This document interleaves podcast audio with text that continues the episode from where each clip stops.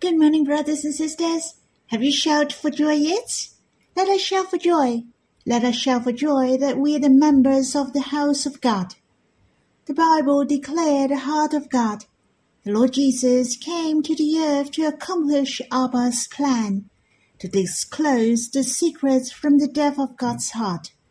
What God wants is a household, the church. The church is the house of God and we as the believers of God are the members of the house of God. It's so precious. The closest relationship is the family. It's full of warmth and love, and that's the church whom God wants. The essential of the church is the household.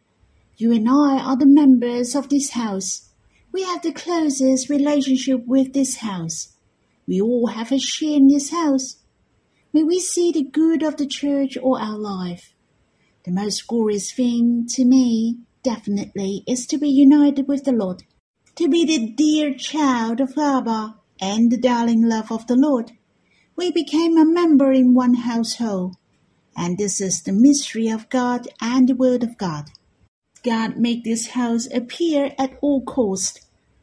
Abba and the Lord make a tremendous effort for this house. The house has gloriously appeared May the Lord open our eyes so that we can see clearly the church is the Word of God. I'd like to sing a hymn with you in Songs of Love too. Song 211. May you see the good of the church all your life. Let us understand the heart of God through the content in Him, and let us be grateful to Him. Should we sing this hymn? For all your life may you see the good of the church.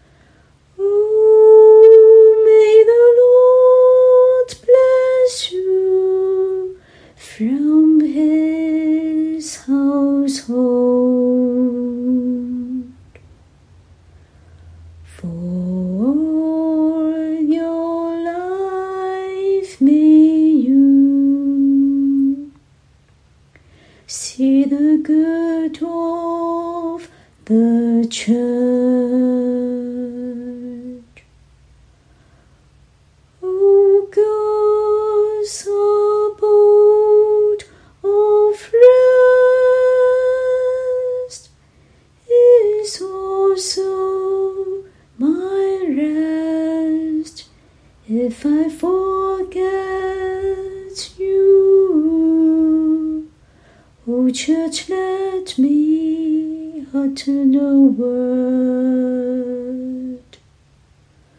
God's most glorious purpose is my vision.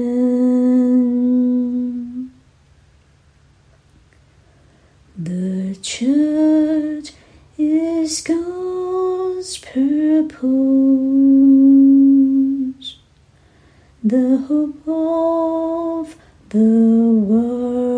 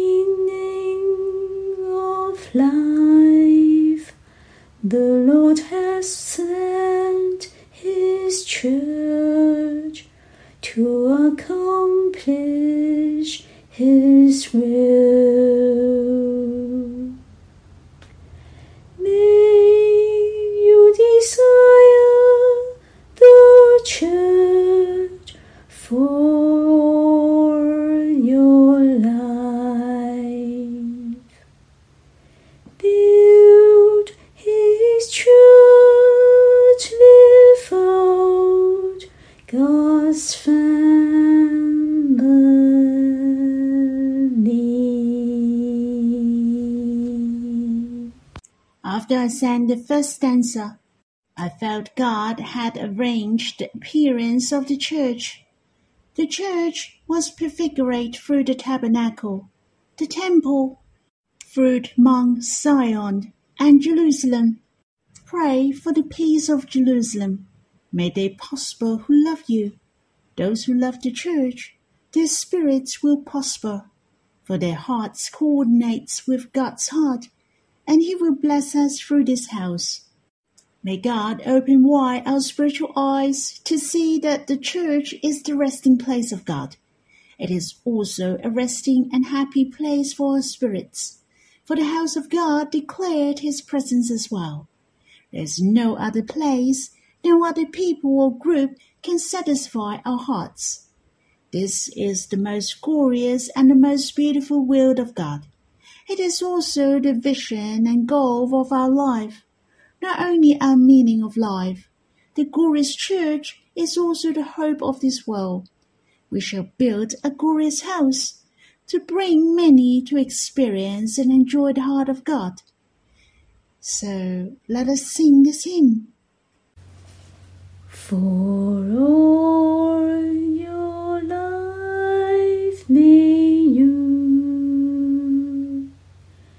see the good of the church. Be rooted in God's household,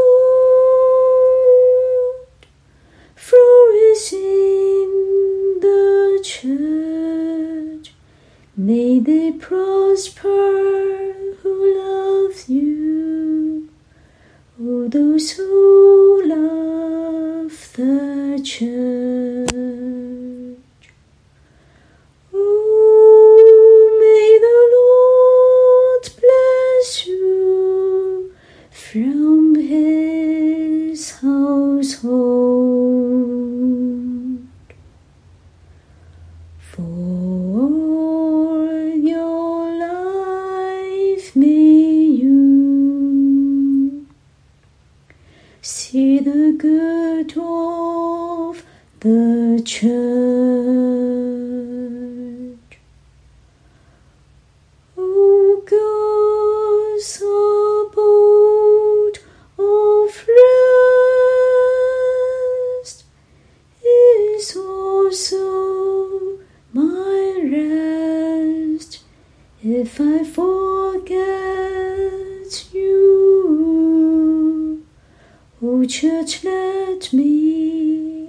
utter no word. God's most glorious purpose is my vision.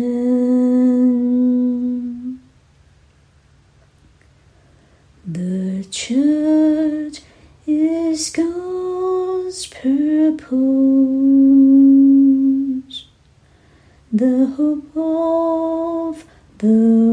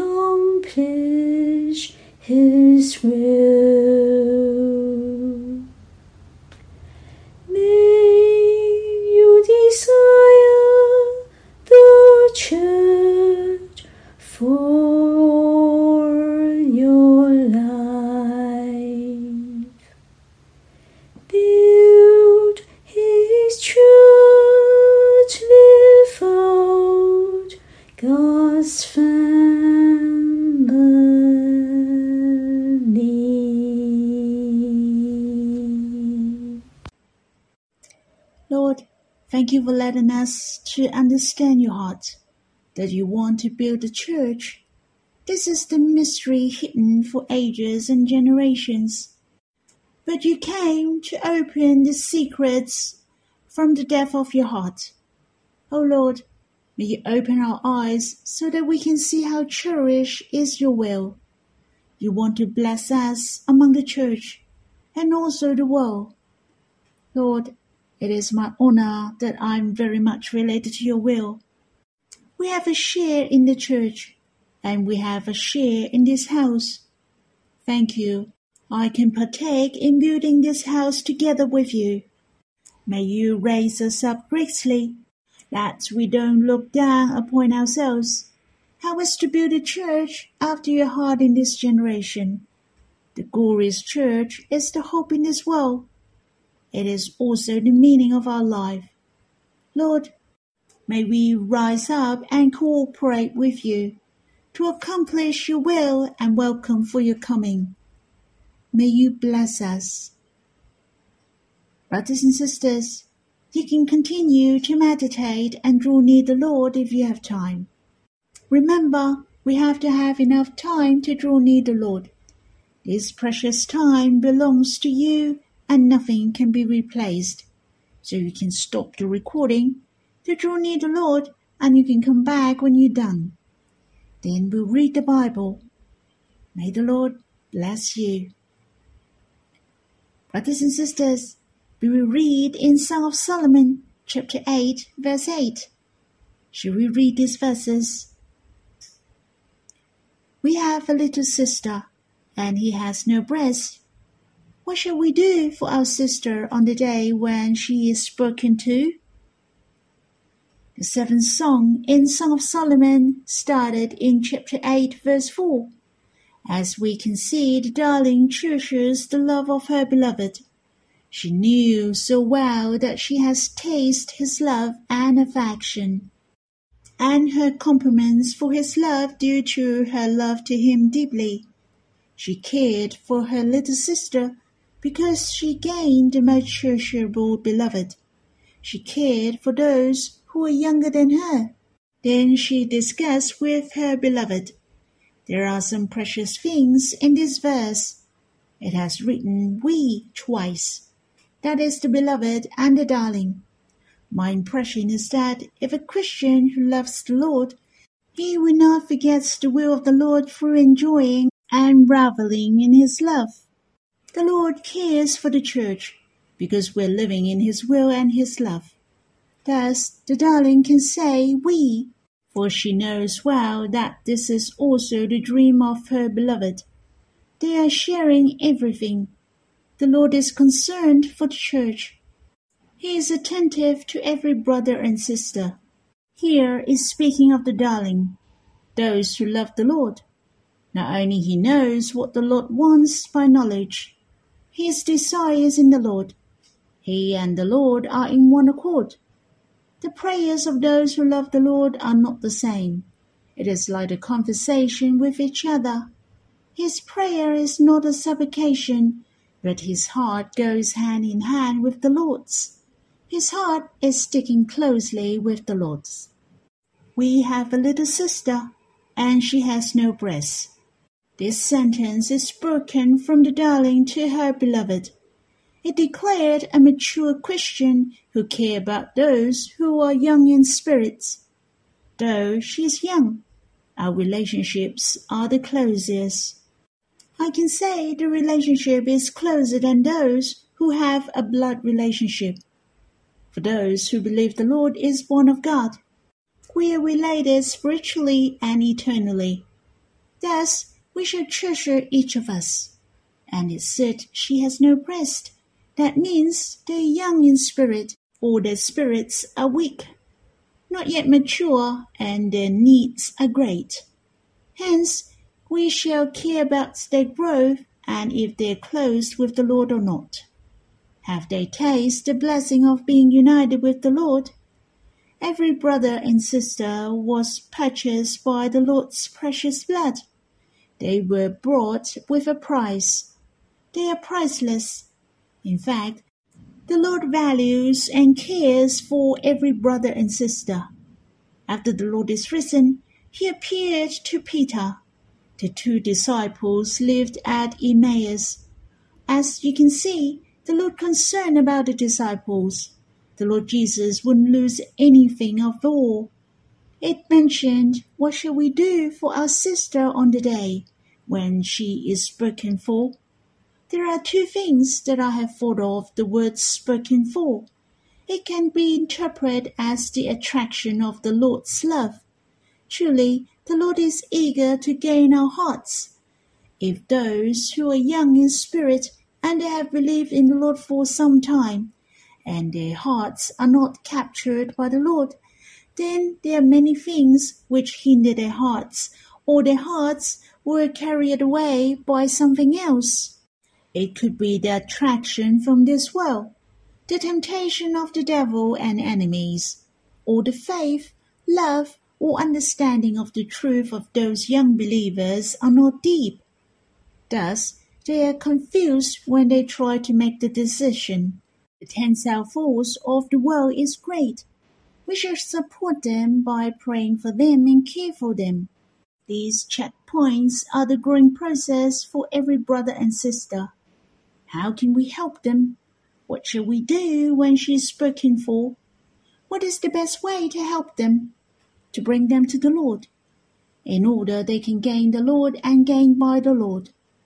There are some hints from verse 9 and 10, which I will share with you later on. There is something which has drawn my heart. I have thought of Paul. He was in one accord with the Lord. He was concerned about the church. When we read the letters of Paul, he longed for brothers and sisters a lot.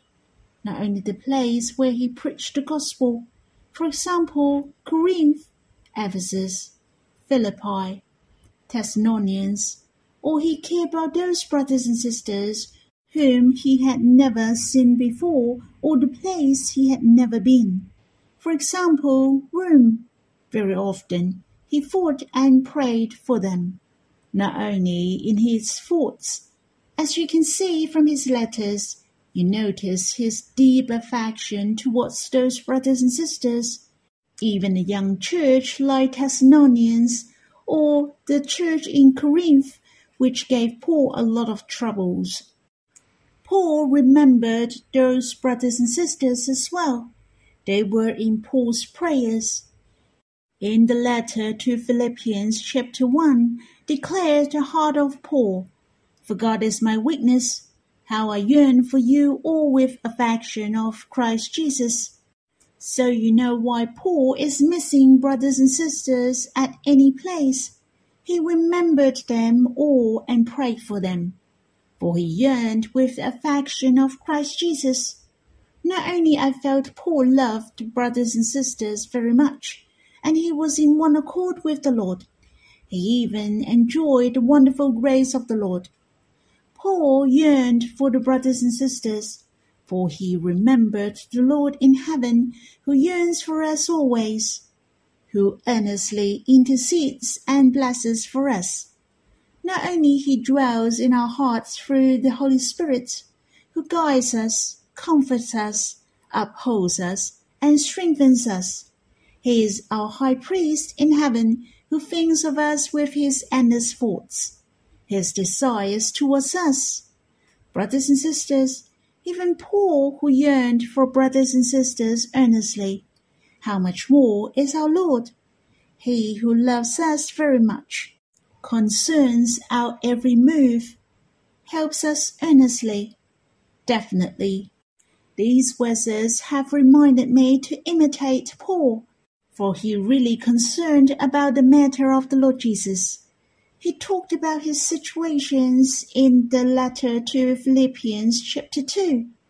Though he was in prison, he thought of the brothers and sisters among the church. In the letter to Philippians chapter 2, verse 20 to 21 mentioned, For I have no one like him, who will be genuinely concerned for your welfare, for they all seek their own interests, not those of Jesus Christ. Sounds a bit sorrowful, but Paul didn't lose heart. He trusted in the Lord and had the fullness of hope. He knew the Lord cares the church most and he will keep and take good care of the church indeed. There is a great encouragement to me, so I shall not lose heart. You may not have a lot of people be in the same accord with you, who concern the will of the Lord, who concern about the brothers and sisters. Yet it is not a big deal. The crucial is that you have the full confidence in the Lord to trust in Him. In the generation of Isaiah, God spoke to Isaiah, and I heard the voice of the Lord saying, Whom shall I send, and who will go for us? Then I said, Here I am, send me. Obviously, the will and the work of God is accomplished with man. Hence, God voiced out and called upon Isaiah. God keeps on voicing out. It is not only me, for I guess God is seeking those who are in one accord with Him to finish His final will in this generation. It's so precious. God is raising up many brothers and sisters until now. Some may backslide, but God encourages me. God also opens my eyes in order I can see many brothers and sisters who have fervent hearts, or they may not mature in spirit they are not knowledgeable at all, but their pure love to the Lord has compelled me. In the generation of Isaiah, he talked to them, and their hearts were dull and their ears heavy, but he still voiced out for God.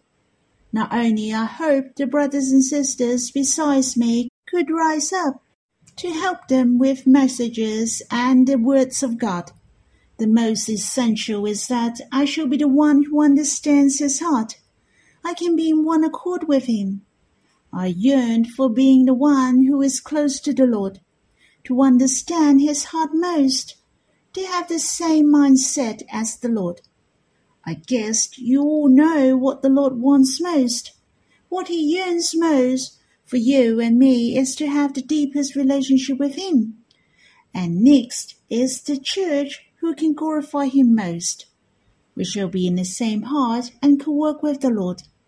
Whoever he or she is, a little sister, we shall care and concern for him or her, to love those the Lord loves. May we be in one accord with the Lord and finish the church which is his house. I hope you can draw near the Lord if you have time, to come to him and enjoy his love to you. May the Lord bless you.